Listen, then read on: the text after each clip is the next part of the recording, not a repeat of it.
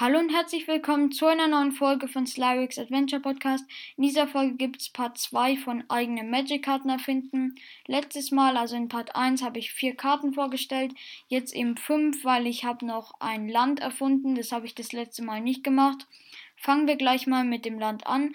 Also es heißt extrem fruchtbares Ackerland, legendäres Land. Wenn man es tappt und ein beliebiges bezahlt, erzeuge drei Mana genau einer beliebigen Farbe. Das ist ziemlich gut, weil man kann halt drei Mana erzeugen. Das ist schon viel. Man muss jedoch noch ein beliebiges bezahlen. Aber das sollte eigentlich kein großes Problem sein. Deshalb würde ich sagen, das ist ziemlich gut. Dann zu der Hexerei.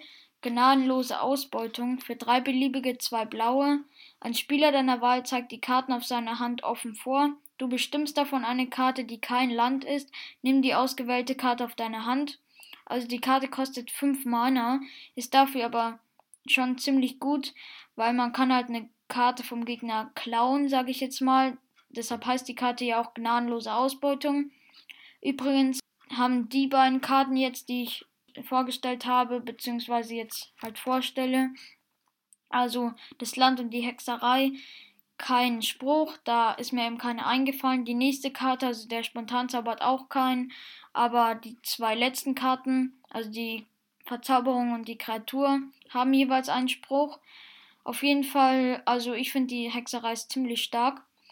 Dann zum Spontanzauber, prachtvolle Ausstattung, für vier beliebige ein weißes, Spontanzauber, Kreaturen, die du kontrollierst, erhalten plus eins plus eins und Unzerstörbarkeit bis zum Ende des Zuges.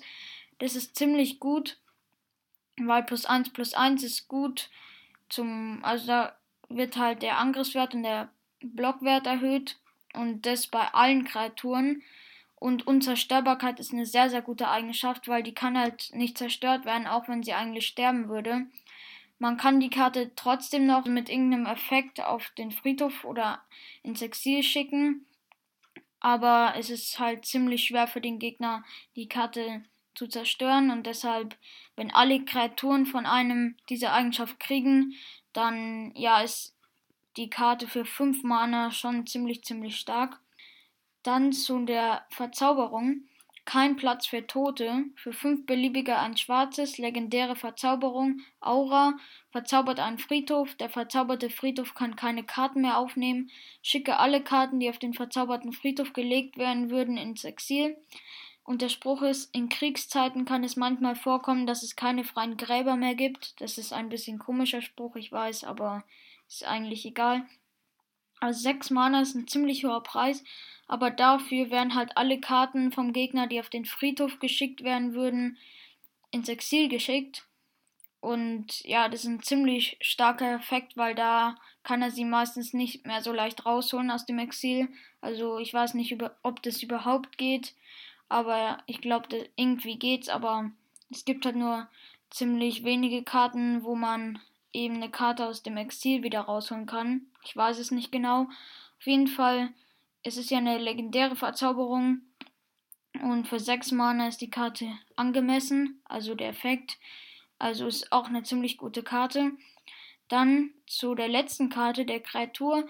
Lebender Mammutbaum für 5 beliebige 2 grüne. Kreatur Baumriese verursacht Trampelschaden und hat Abwehr für 2 beliebige.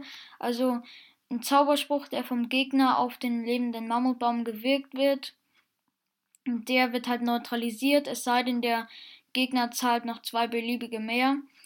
Immer wenn der lebende Mammutbaum eine Kreatur blockt, fügt er dem Besitzer der Kreatur 2 Schadenspunkte zu und die Karte hat 6-6.